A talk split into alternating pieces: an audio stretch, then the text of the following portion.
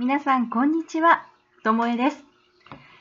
今日はいつもラジオでお伝えしている内容を自宅録音でお届けしてみようと思います。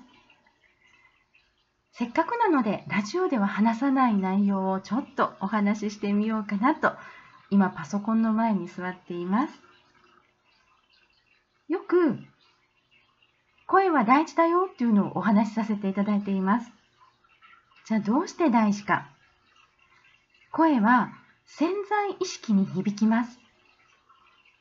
なので、なんとなくこの人好きとか、なんとなく苦手とか、そういう本能で感じるなんとなくの部分に、いやおうなしにダイレクトに届いてしまいます。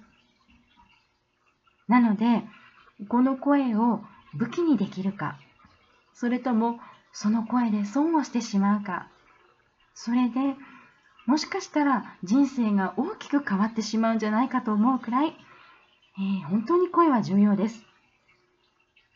昔、えー、私がブライダルの司会をしていた頃に、あなたのその声は良くないから表には出せないと言われて、徹底的に声を改善されました。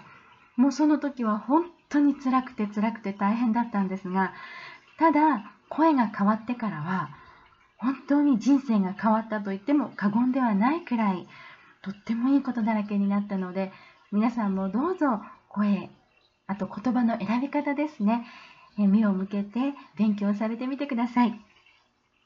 で今日はせっかく聞いていただいているので声の印象と言葉の選び方でどれぐらい感じ方が違うかそれを実践してみようと思います。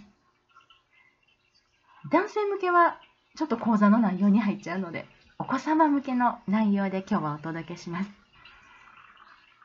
ちっちゃい子供がお母さんのお手伝いをしたい。コップに入ったお水をパパのところまで持って行ってくれます。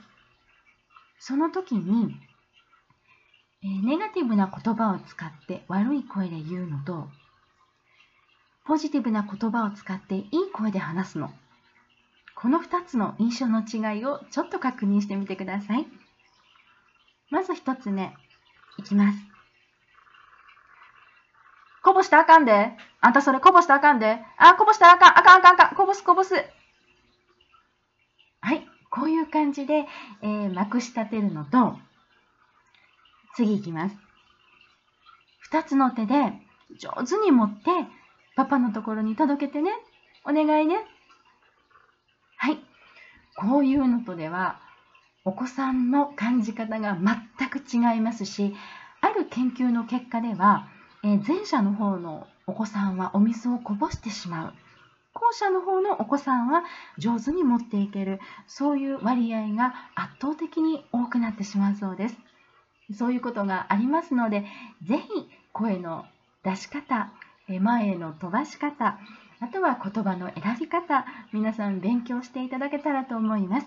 もし私でお役に立てるなら、ぜひお声がけください。喜んで講座を開講させていただきます。